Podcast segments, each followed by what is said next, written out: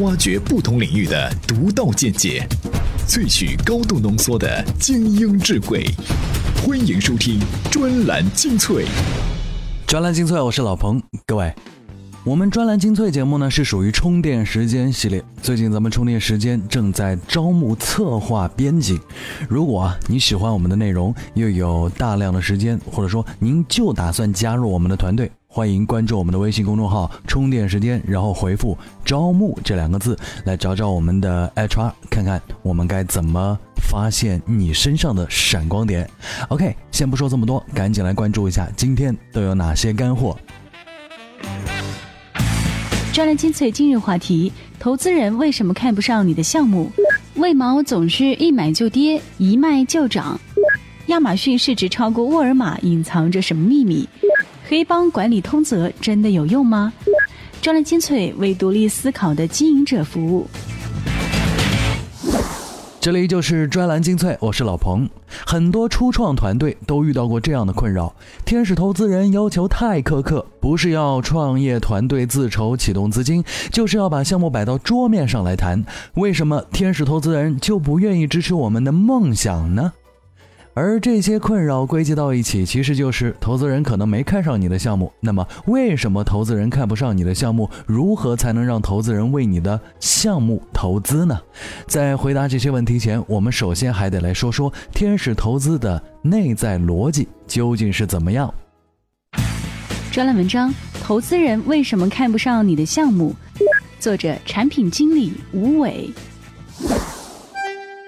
天使投资的内在逻辑是什么？想象一下，投融资市场好像一个超大的农贸市场，创业团队就是摆摊的小商贩，只不过柜台上放的不是黄瓜、土豆、西红柿，而是你的团队股份。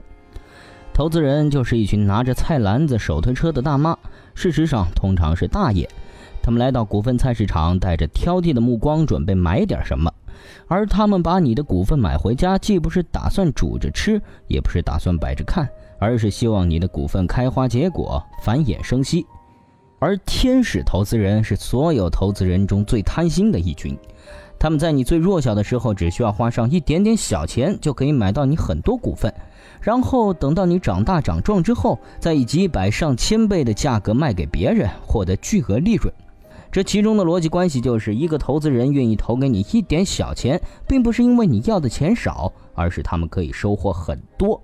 所以。如果你希望获得投资，就要证明你的确是一颗金种子。虽然现在一无所有，但未来一定是一棵摇钱树。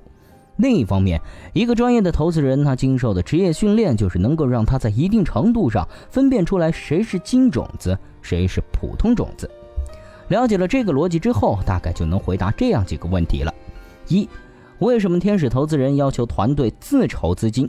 这本身就是证明你是金种子的步骤。一方面你自己投入，说明对项目有信心；另一方面，你的项目目前还不够精，需要再打磨一段时间，这个成本要你自己承担。二，为什么要把项目摆到桌面上谈？摆到桌面上来，本来就是一个甄别金种子的过程，不说清楚，怎么能知道你的项目值不值得投资呢？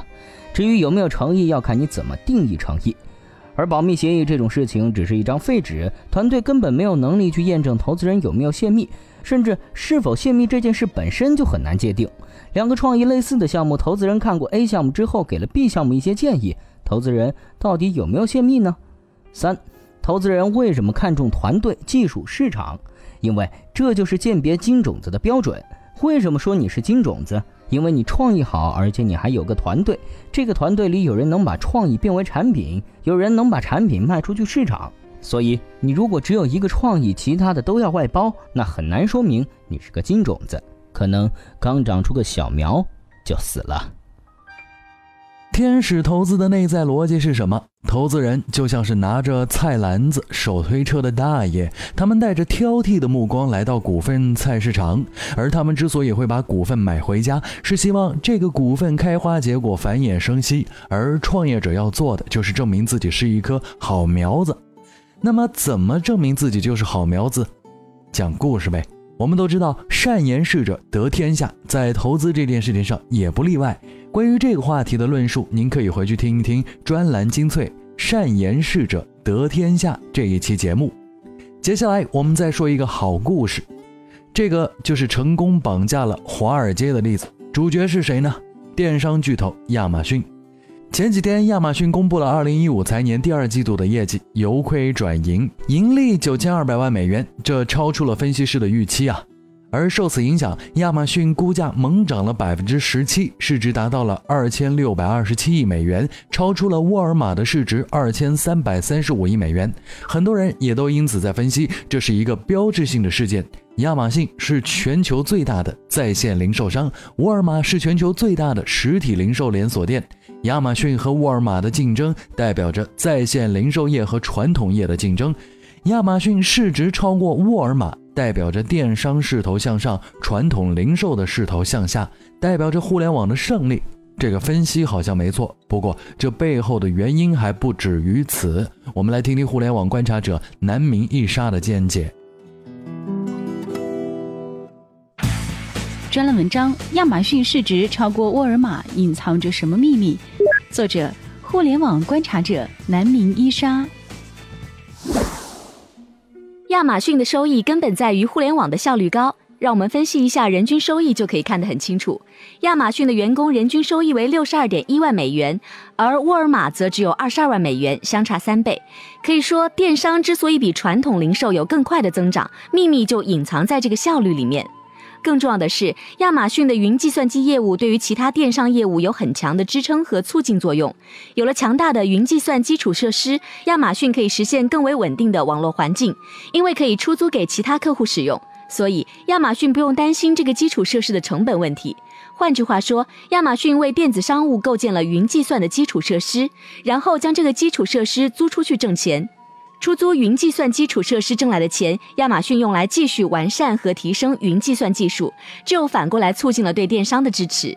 再者，将亚马逊和沃尔玛的市值进行对比，并不一定能反映两家公司的综合实力对比。原因是资本市场并不总是反映一个公司的价值。沃尔玛就像其公司创始人山姆·沃尔玛的理念一样，稳扎稳打，公司的业绩也是稳扎稳打，步步为营。然而，亚马逊在资本市场采取了不一样的态度，那就是从不追求盈利，而是编织一个未来的诱人的故事。于是，我们看到亚马逊这么多年来总是亏损或者盈利，一直在盈亏平衡的线上波动。亚马逊的成功绑架了华尔街。股市的定律是，股价反映的不是公司现在的价值，而是未来的价值。贝索斯通过持续巨资的投入，进入了很多新的领域，譬如无人机送快递和预判发货的专利等等。这些距离商用还很远，但这些前卫的概念性技术对于亚马逊的科技感塑造很有帮助，也让华尔街和投资者们叹服。不给高估值实在说不过去，这也是一种能力。归结起来啊，要想取得高市值，并不是踏踏实实的经营公司那么简单，还是需要像亚马逊一样有些技巧。只有琢磨华尔街，才能制服他们。大家来回复关键词，在我们的微信公众号当中回复啊 Uber，大家就可以了解到如何玩转共享经济。怎么样关注我们的微信公众号呢？您在微信内搜索“充电时间”，就可以找到加 V 的我们了。关注后赶紧开始每日签到，积分可以兑换礼品哦。用什么词来描述前几天的 A 股市场最准确呢？估计被提到最频繁的关键词就是暴跌、千股跌停。为什么 A 股会再度暴跌？追究它的原因似乎一直没有什么意义。总之。好像这一波情绪突然被稳住了，而很多股民在这个第二波下跌之后都很郁闷。为什么我一买它就跌呢？只要我一抛它就涨呢？专栏文章：为毛总是一买就跌，一卖就涨？作者：银库金融副总裁齐俊杰。您最开始买什么都赚钱，并不是因为水平高，也不是因为技术分析有用，而是处于牛市里面，股票都在往上涨，即使什么都不懂，用骰子摇出数来买进去也能赚钱。特别是一些新手，之所以能进股市，就是因为被亲朋好友都赚钱了所忽悠。而当他下定决心进场的时候，基本上已经处于牛市末端，疯牛阶段。这点从开户数据就能看出来。开户数一般先于行情一个月左右见顶，而至于那些技术分析学不学，其实不打紧。只要熊市一来，所有的技术分析全部失效，买什么都跌，因为泥沙俱下，市场情绪正在宣泄。在一个不断下跌的市场中，每一次买入都是错误的，最后往往都是一生气买本巴菲特，然后信誓旦旦也就学巴菲特了，长期持有，跟这只股票耗下去了，最后百分之五十、百分之八十，甚至百分之九十跌到惨不忍睹。炒股不是置气啊，不是跟谁打架斗狠，当然也不是投资，而炒的核心就是博取价差，说白了就是低买高卖。可问题是，我怎么知道什么时候上涨，什么时候下跌呢？那些所谓的技术分析，其实就是一种经验，是一种概率。在牛市，概率和经验相对准确度高很多，而熊市里基本就没什么用了。大家虽然已经精通，但发现往前看都是应验的，往后看只能呵呵了。当你在这个市场打拼了很多年，并学到了一些真本事之后，就会觉得一切都是浮云。能够战胜市场，能够战胜人性，能够真正赚钱的东西还是价值。什么是价值？就是一块钱买一瓶可乐，我随时能把它三块钱卖出去；亦或者十万块钱娶个月薪一万的媳妇儿，然后钱还归我管。在市场上成功穿越时间周期的，我们知道的只有巴菲特。但这个老头根本不炒股，他连电脑都没有。直到现在，只是看报纸，什么江恩，什么埃洛特，什么均线、道氏理论，他通通都不懂。他就知道花钱买一个公司，这公司每年赚多少钱，未来能不能一直保持，我多少年能收回成本，仅此而已。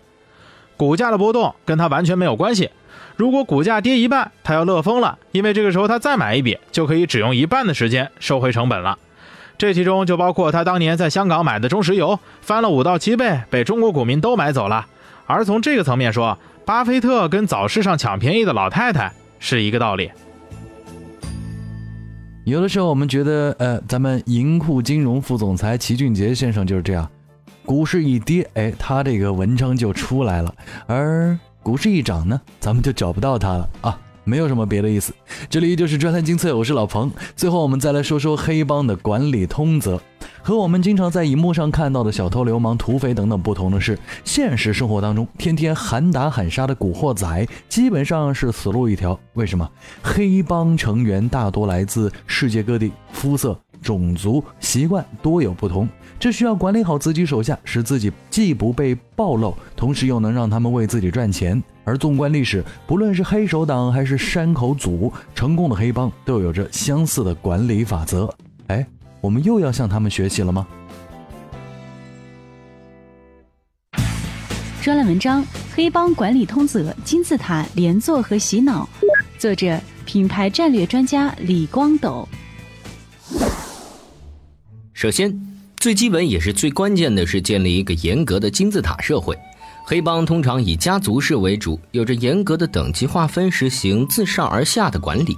每个家族都会有一位父亲执掌大权，制定整个组织的战略发展方向、大客户的对接、竞争对手之间的谈判，并且用其影响力保护儿子。同时啊，儿子对父亲需要完全的忠诚和无条件的服从。儿子的天职就是服从。由于行业的特殊性，高度信任是黑帮稳固性的基石。核心领导班子通常会由自己的家庭成员和亲信组成，同时会招募协助父亲出谋划策的师爷，或是由老练的家族长辈担任。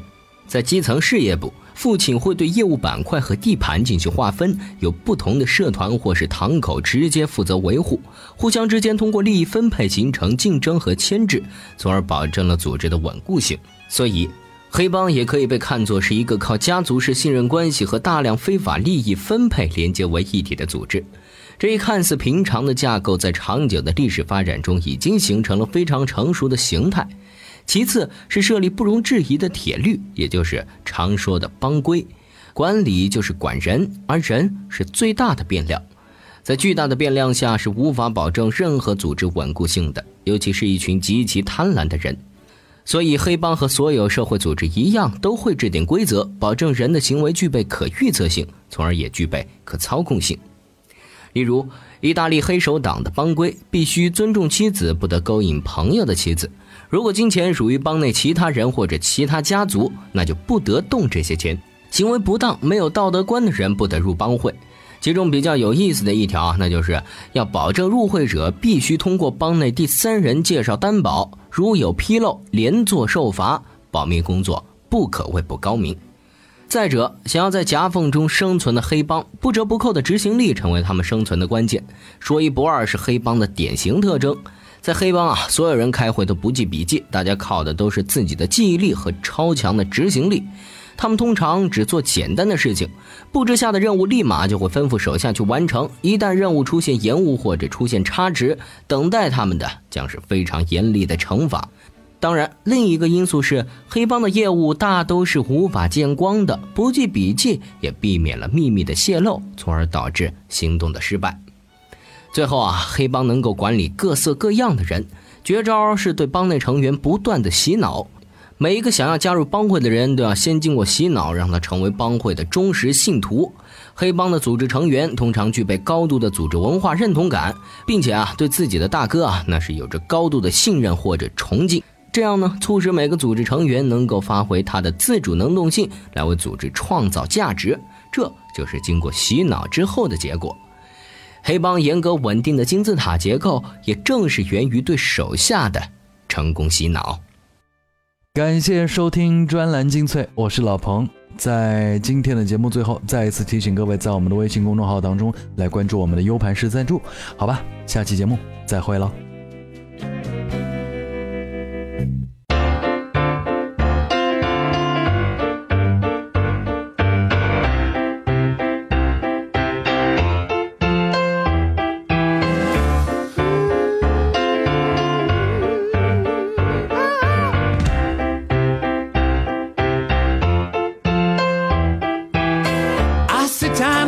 About the day that you're gonna die.